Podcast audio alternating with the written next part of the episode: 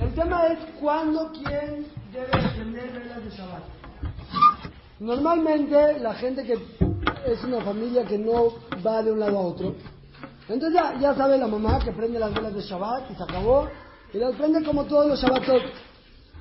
Pero ahorita que es Rosh Hashanah y viene Sukkot, etcétera, la gente se mueve mucho de lugar en lugar y nadie sabe qué hacer, ni siquiera sabe qué preguntar. Justo en Rosh Hashanah empezamos el año la mitzvah de las tres mitzvot que tienen las mujeres, no, hay veces fallamos así al principio. Entonces, metí este tema al principito, ahorita aunque sea que a lo mejor nos faltaron unos temas de cocinar y eso, curtir y molir, pero se me hace un tema importante de hablarlo, ¿estamos? Entonces, ahí les va la estructura del shiur y luego lo demás es explicación. El shiur tiene tres partes. ¿Alguien de la estructura? Que sepan que hay muchos detalles chicos sobre Adlakat Nerot, que los vamos a completar la próxima semana, dónde prender, a qué hora prender, con qué aceites prender, si se puede, si se tiene que recibir Shabbat o no. Hay muchos detalles. Este shiur solamente, voy a hablar tres tres cosas. Una, voy a decir un concepto fácil, rápido, si es que tiene que haber luz, si puede haber otra luz eléctrica mientras prendo o no. El segundo y el tercero están muy ligados. El segundo es cuando una persona está obligada a prender. Voy a explicar que cuando una persona de la casa prende velas de Shabbat, las demás personas cumplen la mitzvah. Lo voy a explicar y cada uno que tiene bar mitzvah y bar mitzvah tiene la obligación de ver que él ya cumplió la mitzvah, aunque sea un niño de 13 años que nunca se le ha pasado por la mente prender velas de Shabbat, está obligado a prender velas, solamente que cumple con la prendida de su mamá.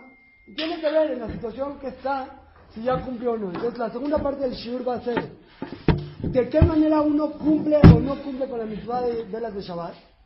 Y la tercera es una vez que yo ya, vi, ya me di cuenta que yo todavía no he cumplido este Shabbat con la prendida de velas, ¿de qué manera puedo hacerle para así cumplir cuando estoy de visita o cosas así? Esos son los tres temas en forma general y ahora lo voy a detallar. Entonces hay un concepto.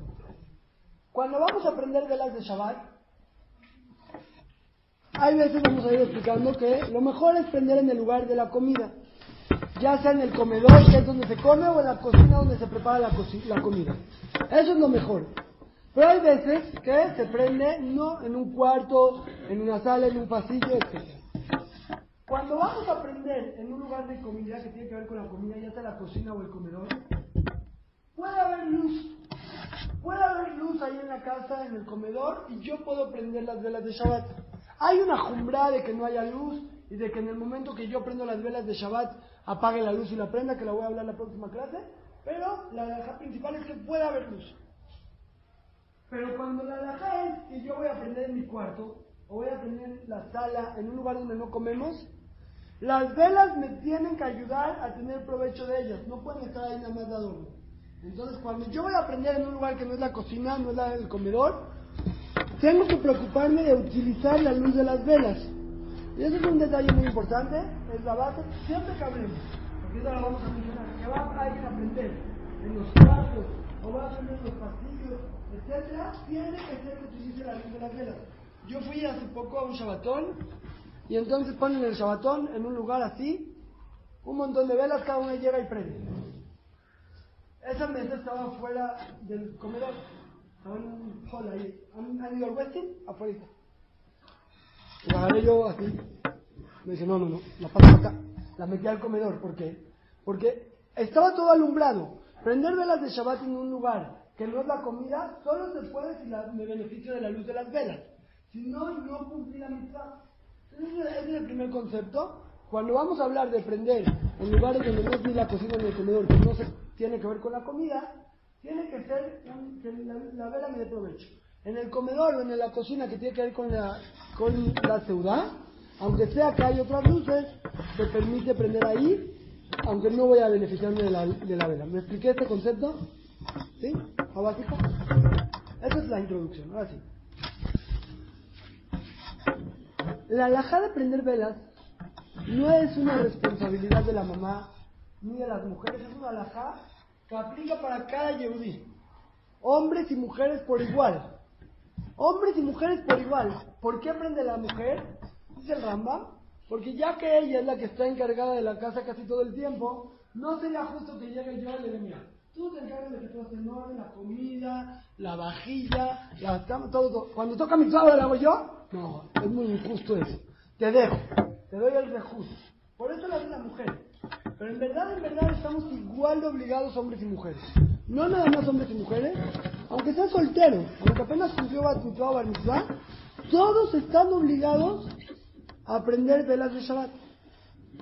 Ah, pero en mi casa solo prende una persona. ¿Por qué? Es algo parecido a Hanukkah, los separados no entienden más. En Hanukkah todos están obligados de prender la Hanukkah, solamente que con uno que prenda de la familia, cumplen todos. Las velas de Shabbat es lo mismo, igualito. Todos los, todos, todos los yogis están obligados a prender velas de Shabbat. ¿no? Unos se ofenden así. Hablé con alguien y dije, no, pues tienes que prender velas de Shabbat. No, no, ¿yo qué? Yo soy hombre. No, es una ofensa, es un zehut, es una mitzvah. Todos están obligados.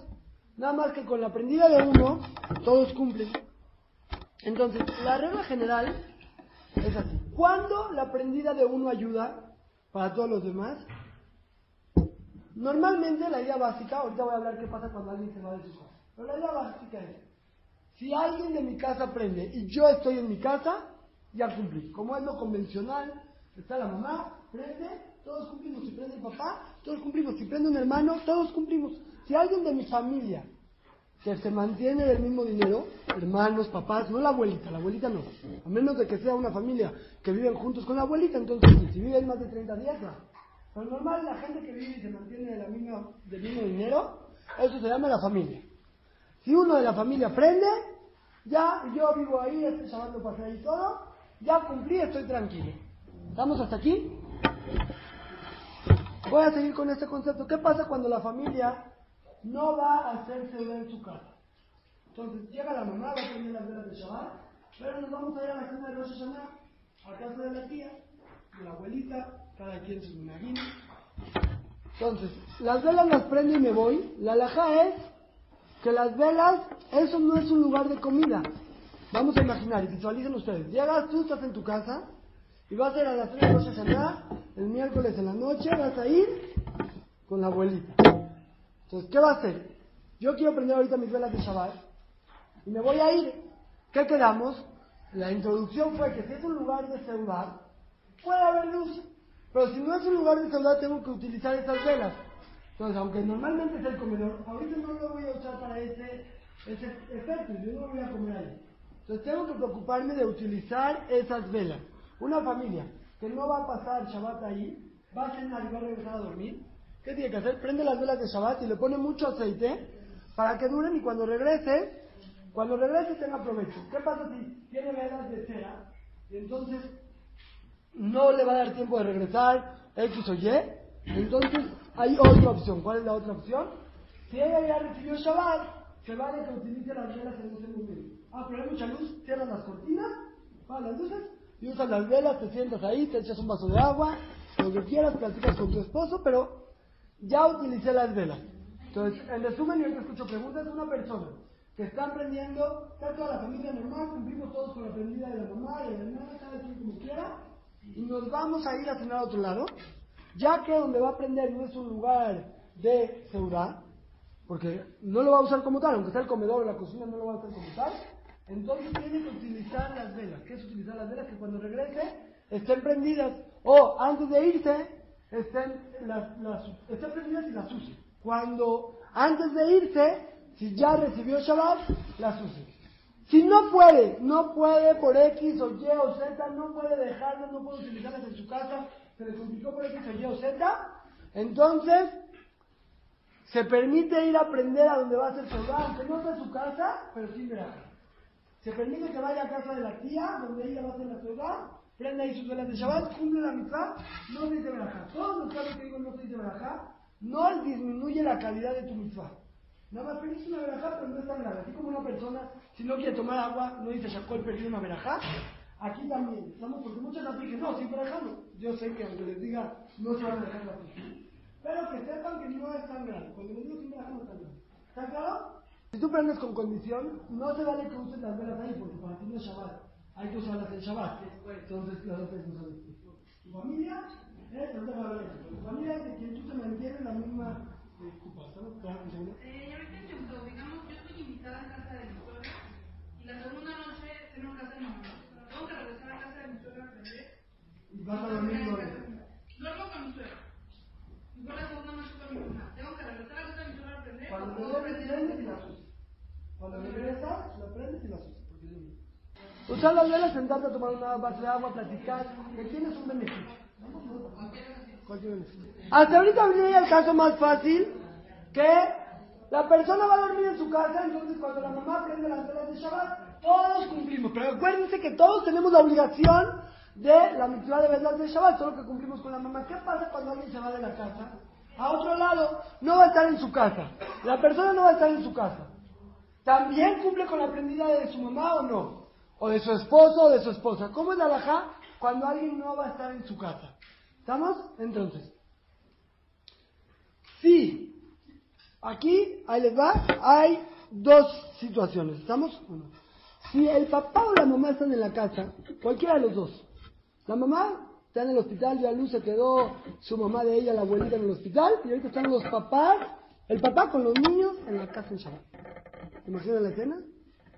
Entonces está ahí el papá, prende velas el papá, o la hija, o lo que, de, de. Ya que el papá está en la casa prendiendo velas, cumple la mamá que está en el hospital.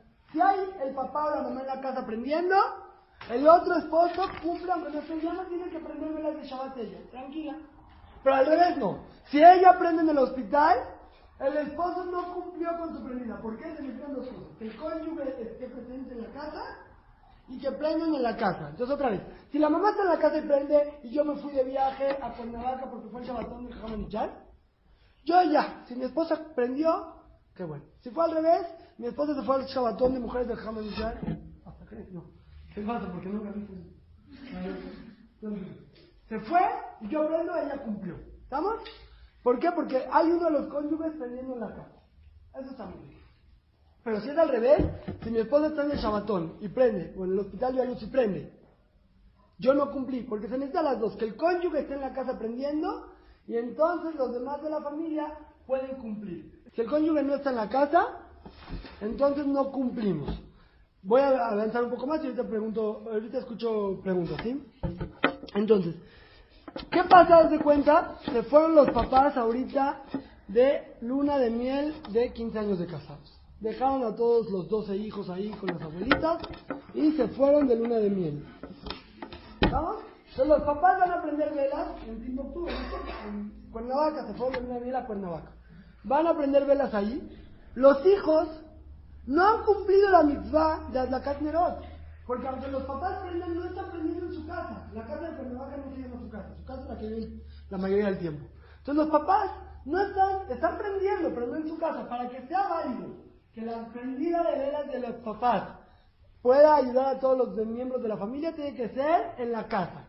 En la casa y el cónyuge. También al revés. Si se quedan los hijos en la casa, solitos ya están grandes, se quedaron. Y el hijo prende, eso no sirve para los papás. La única forma que los papás pueden ayudar a alguien que no está en la casa, que cumple la mitad, es que el papá o la mamá prenda en su casa. De esa manera, los demás ya cumplen. Pero si el papá o la mamá prenden en otro lado, los niños no cumplieron. O si los niños prenden en la casa, pero ellos no son los cónyuges, no son los esposos, los papás de los otros hermanos no cumplieron. Entonces, otra es la, estructura de Shur, quiero que me lo comprendan. Estamos viendo primero quién cumple y quién no cumple. Luego les voy a decir todo aquel que no ha cumplido, de qué manera le debe de hacer para cumplir. Pero primero la estructura, que si alguien se va de su casa, tiene que preocuparse que haya alguien prendiendo que sea válido. Si se fue el, papá, que la mamá prenda en la casa. Si fue la mamá, que el papá prenda en la casa. Si el hijo está y el papá no está, no sirvió, no contó. Estamos hasta aquí claros. Ahorita me falta hablar, si puede, aunque ya contó. Bueno, lo voy a hablar y ahorita escucho. ¿Qué pasa? Si yo ahorita soy la esposa, mi esposo va a aprender en mi casa. Y yo la verdad, como sin verla de Shabbat, no, no, de ninguna manera. Yo quiero aprender. Pero ya cumplí, pero yo quiero aprender qué. Entonces, ¿se vale que ella aprenda o no? Prender, prender, pero prenda con verajá y todo. Entonces, la alajá es así. Si el esposo ya aprendió, ella ya cumplió la mitzvah, ya no puede volver a decir a Sheki de Shabbat, mi ya cumpliste, ya se acabó. Ahí ya no puede decir nada. Pero si ella está antes del esposo, sí se vale, ella está adelante y prende sus velas de Shabbat con Berajá, porque todavía no ha cumplido, y después el esposo prende. Entonces, si alguien que ya puede cumplir con la prendida de su casa, con la prendida de su mamá, de su papá, del, del esposo, del esposo, puede cumplir con los parámetros que dice hasta ahorita. Pero cuando no tiene muchas ganas de prender, está al otro lado, puede agarrar y prender antes, le habla por celular, aquí vas a prender 25, ok, no te me adelantes, yo soy 20 prendo y ya. Estamos hasta aquí, entonces en resumen para escucharlo. Si una persona se va de su casa, si está prendiendo en su casa, ya sea que está prendiendo el esposo o la esposa, todos los que se fueron cumplen. Pero si no está prendiendo el esposo o la esposa, si está prendiendo un hijo en la casa, no vale. O si está prendiendo un esposo o una esposa en otro lado con la casa, eso no vale. Cada quien se tiene que preocupar por cumplir la misma. Si con todo el que se fue, que de forma que sí cumple porque un esposo está en la casa prendiendo, con todo eso le da ganas de cumplir ella la misma, si se la adelanta y prende antes, se vale. ¿Estamos? Con veraja. Con veraja. ¿Y si no se la adelanta sin veraja? Sí. En lo que yo dije que el papá prende y eso sirve para la mamá o para los hijos, esa es la idea principal de la casa. Hay opiniones que los hijos no entran en el concepto. Si el hijo es el que se fue, se fue de Yeshiva, se fue de Cuernavaca, la hija se fue de Shabbatón. Hay opiniones que exigen que prenda la hija también. Hay opiniones que exigen que el hijo cuando se va ya se desconectó de sus papás. Hay opiniones así. Hay muchos que se cuidan, no es tan difícil cuidarse y prenden velas también los hijos aunque el papá esté. ¿No? Pero normalmente si el papá o la mamá están en la casa, los hijos ya cumplieron. ¿No? ¿Sí escuchó dudas? Y unas niñas de tercero de prepa que se van de Shabbatón tienen que... Entonces, si su mamá está en la casa o el papá está aprendiendo, dije que la idea principal es que ya cumplieron, pero hay unos que dicen que no cumplieron. Es bueno que se organicen y prendan ellos. Por ejemplo, si yo estoy ahorita, yo, mi esposa está en mi casa. Al revés, vamos a poner mejor Yo estoy en la casa. Mi esposa está, yo está en el hospital. Si yo prendo y ya cumplió, ya no se vale que diga casa. Yo sí, con Brajá. ¿Vamos? Me escondé que hace poquito alguien se ofendió conmigo. O sea, tienes que prender velas con Brajá. ¿No qué? bueno, ¿qué? Estás obligado a una mitad de Jud. Cuando los papás o los hijos están en otro uso horario, ahí hay opiniones que no cuentan. Hay cuenta, está, el papá se fue de viaje a China, a Israel.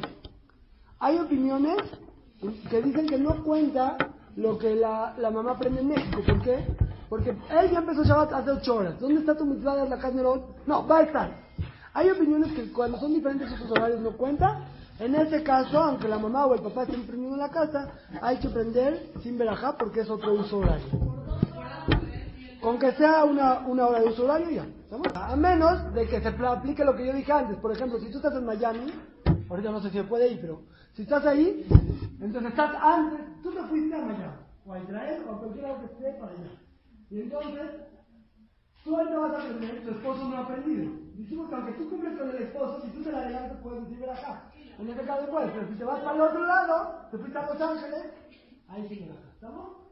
Una hora ya es suficiente. La mamá vive en Israel, entonces dijimos, ahí hay dos opiniones, es bueno que la hija aprenda también. ¿Estamos? Hasta ahorita dijimos la estructura, quién está obligado y quién no. Ahorita ya te diste cuenta que las que se fueron a Israel muy probablemente están obligadas, ahorita vemos cómo solucionarlo. ¿Estamos? Seguimos. Ya vi, ya me di cuenta que, ¿qué creen? No está mi mamá en la casa, no está mi papá en la casa, porque yo me fui ahorita de campamento. El primer Shabbat estaban en la casa, el segundo no, el tercero ellos dijeron vacaciones, yo también me voy, se fueron a donde quieran. Ese tercer Shabbat dije yo, híjoles, pues si me fui de campamento y ya no están mis papás en la casa por ese Shabbat estoy obligadísimo. Porque no están mis papás, ya no es una jumbra o algo. Estoy muy obligado. O ahorita agarré, me fui a dormir, toda la familia nos fuimos a dormir a casa de mis papás en Rosh Hashanah. Rosh Hashanah nos fuimos a dormir ahí. Entonces, aunque mi mamá aprenda, ¿yo qué? Yo no soy parte de su familia que nos mantenemos juntos, cada quien es independiente. Entonces yo ya me di cuenta que estoy obligada. Tengo que hacer algo de mi vida, estoy obligada. ¿Cómo voy a cumplir la misión de la carne ¿Está claro?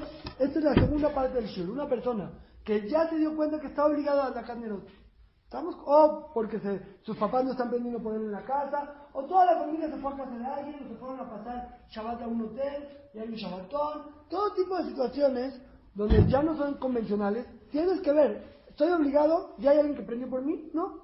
Entonces tengo que ver de qué manera yo cumplí la mitzvah de la casa de Y eso es lo que vamos a hablar ahorita. ¿Vamos?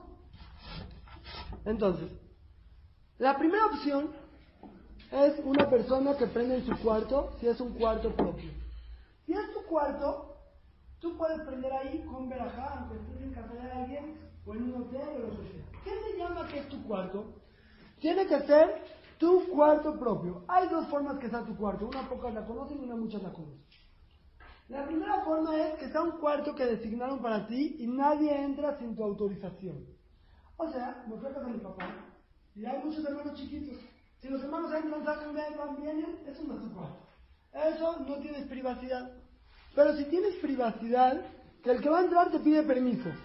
O a veces no te piden, pero saben que entran rápido y salen. Que es privado, te dan tu privacidad, depende de cada familia.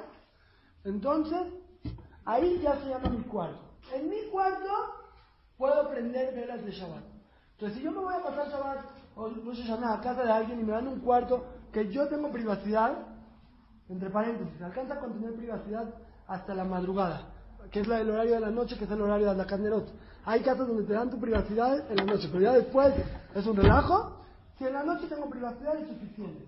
Si me dan mi privacidad, puedo prender ahí las velas de Shabbat con braja. Pero acuérdense la introducción del Shur. Ahí no es un lugar donde comemos. Entonces, si voy a prender ahí, tengo que en algún momento beneficiarme de las velas. Puedo entrar por el chupón del bebé, puedo entrar por mi, mi suéter, algo que la luz me ayude. Pero si yo dejo todas las luces prendidas, o entra mucha luz afuera, y prendo unas velitas que no sirven para nada, ya no cumplí la mitzvah de Adakanero. Segunda forma que el cuarto puede ser mío. ¿Qué pasa si yo voy a casa de alguien y la verdad, el cuarto entran, salen, entran, salen, entran, salen? Se vale rentarle el cuarto al anfitrión. Yo le doy 10 pesos, te rento el cuarto por Shabbat. ¿Me lo rentas? Sí. Eso ya es tu cuarto totalmente. Esto poco saben y muchos se, vuelven locos. Si yo doy algo simbólico, pero real, le digo a mi papá, a mi suegro, a mi tío, a la abuela que me invitó, ¿te puedo dar 10 pesos para que me dejes el cuarto por Shabbat? Sí, te los doy. Ah, eso se llama un quinial. Con eso, ya el cuarto está rentado mío y aunque entren y salgan personas, puedo prender ahí y de esa manera poder cumplir mi obligación de velas de Shabbat. ¿Qué pasa a una persona que ya se dio cuenta que tiene que prender velas de Shabbat? Hay tres soluciones viables para cumplir la mitzvah. Una es prender en un lugar que es tu cuarto. Una es, que se llama shituf, unirte con las velas del otro. Y otra es que prendes en un lugar que no es tu cuarto. Ahorita voy a hablar así. La primera ya la hablé, que es prender en tu cuarto. Tiene que ser tu cuarto. O tu cuarto porque te dan privacidad, o tu cuarto porque lo rentaste. Y ahí prendes con verajá y otra vez. Ese es como mi cuarto. Si la mamá prende, todos, todos los demás cumplen. ¿Estamos ahí? Vamos al siguiente. El siguiente es uno que en parámetros alágicos es muy bueno, pero en parámetros emocionales es malísimo. Entonces no lo digo, pero alágicamente es excelente. Si yo y otra persona estamos obligados a aprender, nos podemos unir monetariamente. ¿Qué quiere decir? Si le digo, te compro un poquito de tu aceite, te doy un peso. Es más, ¿me regalas un poquito de tu aceite? Sí, claro que sí. Y yo levanto el aceite o levanto la petilá. Ya me uní, ya es de los dos. El aceite o la petilá. ¿Es de los dos? Con eso cumplimos los dos. Ya una dice verajá, cumplimos los dos. Es lo que hacen en las yeshivot. En las yeshivot todos estaban olvidados. Les dijo la mandija, yo prendo por todas. Agarró, compró el aceite, les dijo, ella se lo regaló a alguien, aquí lo por todas las de la midrashá. Ya, todas estamos unidas en la misma aprendida y ya con eso. Unirse es lo mejor. En la alajá si se unen y uno aprende por todas, es lo mejor. Solo hay un caso excepcional que casi nunca pasa, pero lo tengo que mencionar, que no sirve unirse. ¿Dónde no sirve unirse? Cuando la persona, en la se llama halukim y quiere decir, cada uno tiene su comida.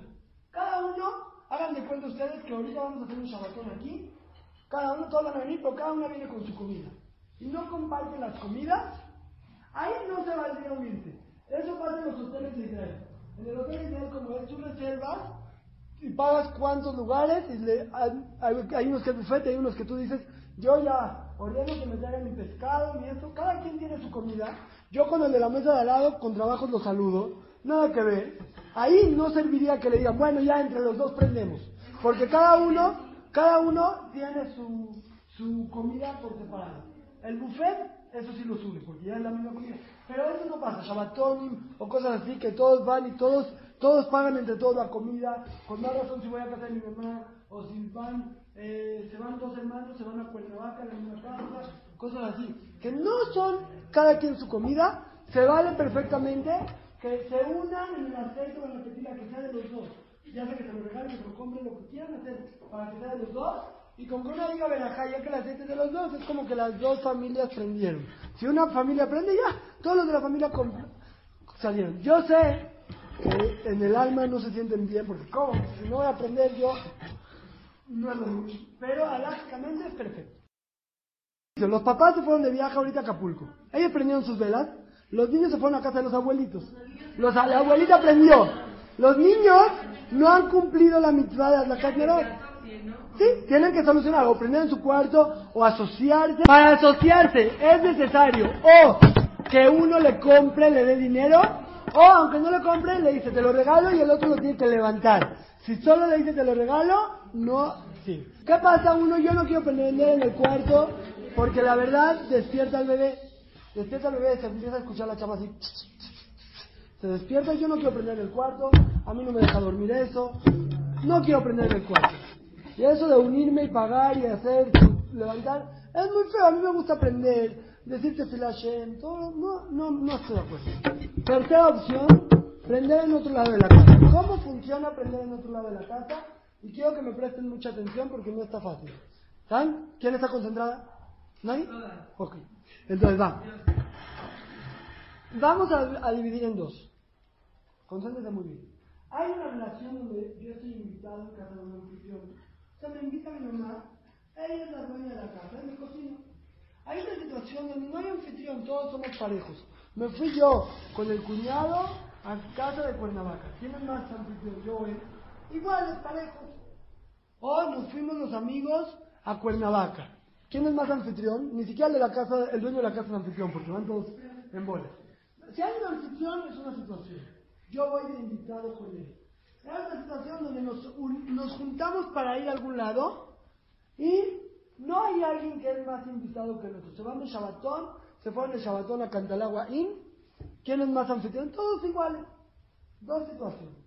Primero voy a hablar de un invitado en casa de un anfitrión y después voy a hablar de una persona que no es anfitrión. Que los dos son iguales en el mismo estatus de, de dueños. Si es anfitrión y hay un invitado, como el caso que van a pasar Hashanah a casa de la abuelita, de la mamá, de un ahí, entonces si no quiere prender en su cuarto y no quiere unirse, la única opción que tiene es prender o en el comedor, al lado de las velas de su mamá, de su suegra, de lo que fuera, o en la cocina, sin verajá para separadim. Para Ashkenazim se puede con verajá. Para separadim no. Puede ser que han escuchado otras opiniones, no me voy a meter a todas las opiniones que hay en México. Yo les digo la opinión de Rabiosi y la mía. En la cocina y en el comedor también se cumple la mitzvah muy bien, pero si verajá no me interesa, yo escuché, yo escuché, yo escuché, yo les digo la opinión de Rabiosi que yo la transmito. Entonces, él en la cocina o en el comedor, sin verajá. Si es Ashkenazí, puede también con verajá. Si es que no es un invitado y un anfitrión, se fueron dos familias a Cuernavaca y no hay un invitado de otro, o se fueron a un Shabbatón, o se fueron a pasar Shabbat ahí todos juntos, o cosas así. Entonces ahí la alajá es menos estricta. La alajá ahí es mucho menos estricta y ahí se puede, escuchen bien, pero por eso necesito que se concentren. Si es invitado en un casa de anfitrión, solamente se puede en la cocina o en el comedor sin verajá. Pero, si no hay un anfitrión y un invitado, se fueron y están en el mismo estatus, ahí, con que sea que no llegue la luz de la vela de uno al otro, se puede prender con verajá. Otra vez, y me falta un detalle, concéntrense, si no es un invitado y un anfitrión, se fueron dos hermanos a Cuernavaca, se fueron un grupo de amigos, amigas a Shabatón, lo que sea que no hay un anfitrión más que el otro, entonces, toda vez que no llega la luz de la vela del primero, el segundo puede prender en cierto lugar con braja, pero otra vez nos remontamos a la introducción que dije al principio del Shiur. ¿Cuál fue la introducción? Que te tienes que fijar bien, bien dónde estás prendiendo. Si tú decidiste, mira, aquí no llega la vela de mi compañera, está bien, puedes prender acá, pero fíjate. Si es un comedor, si es un comedor o es la cocina, aunque haya luz eléctrica puedes prender, así dijimos en la introducción. Pero si tú decís, mira, aquí en la salita está muy bien, la verdad no llega y se ve hasta muy bohemio ahí las velas de Shabbat, está bien, pero como no es un lugar de comer, lo tienes que usar. En resumen, que dije? Y ahorita escucho preguntas. Dije en resumen así. Cuando alguien no quiere prender en su cuarto o no tiene un cuarto que es de él, no lo rentó, se le olvidó rentarlo antes de Shabbat y no tiene privacidad. No, en su cuarto no va. Y asociarse, no acepto. De ninguna manera, no acepto asociarme. Quiero prender en otro lado. Entonces dijimos así. Si es un invitado y hay un anfitrión, como cuando una, una familia va a casa del abuelo, de la tía y se duerme ahí, hay un anfitrión. Entonces ahí no se puede prender donde quiera, solamente o en el comedor o en la cocina y sin veraja. Si es Ashkenazí, puede con veraja. Pero si no hay un anfitrión, los dos están en el mismo nivel, son los dos hermanos que se fueron a pasar Shabbat a casa de Cuernavaca, o el Shabbatón que van muchas familias, no hay un anfitrión, ahí es mucho menos grave. Toda vez que no llegan la luz de la primera persona que prendió a donde yo voy a prender, puedo prender con veraja. Pero me tengo que fijar los parámetros que hablé en la introducción. Si yo el lugar que estoy eligiendo para prender es un lugar que es de comida, aunque haya más luz, puedo prender. Pero si el lugar que elegí para prender es un lugar que no es de comida, tiene que ser un lugar que la luz que la veo me va a beneficiar y la voy a usar. Ejemplo, y ahora sí escucho preguntas, empiezo ahí, pero ejemplo. Se van de Shabatón. En el Shabatón hay, mesas familiares, cada familia su mesa. Ahí hay un anfitrión, no. Entonces cada quien puede prender mientras no llegue la luz de uno al otro. Entonces si no llega la luz de uno al otro, yo puedo prender en mi mesa y el otro en su mesa, y el otro en su mesa, con veraja porque no llega la luz del uno al otro. Pero si no me dejan, llego al hotel y dicen, no, no, de ninguna manera, esto está peligrosísimo, cada quien velas en su mesa, todos van a prender en la esquinita. Si todos van a prender en el mismo lugar, que sí llega la luz de uno a otro, todas pueden prender, pero sin veraja. ¿Estamos? Las mesas están muy juntitas, si llega la luz de uno al otro, entonces puede, pero sin veraja. Estamos ahora sí, escucho dudas, eh, escuchen la pregunta, está muy interesante. Un invitado en casa de un anfitrión, o dos que están iguales, que sus velas no están tan lejos, de manera que dije que no se puede prender con veraja. El primero que prende, prende con veraja, el segundo ya no prende con veraja. No importa si era el anfitrión o era el invitado, el primero prende con veraja y el segundo no. Ashkenazí, dijimos, en todos esos casos prenden con veraja, entonces se puede, si hay una nuera Ashkenazí y la suegra sefaradí o al revés, se vale que le diga, mira, tú que eres sefaradí prende primero, para que digas tu veraja y estés contenta, yo que soy Ashkenazí prendo segundo, es con veraja. Cuando quiero aprender en la oficina mi mamá tengo que escuchar la verdad de mi mamá Si escuchas la veraja, es mejor, se llama Shomar Kaoner y es como que dijiste veraja. Si se puede, mejor, pero si no, no.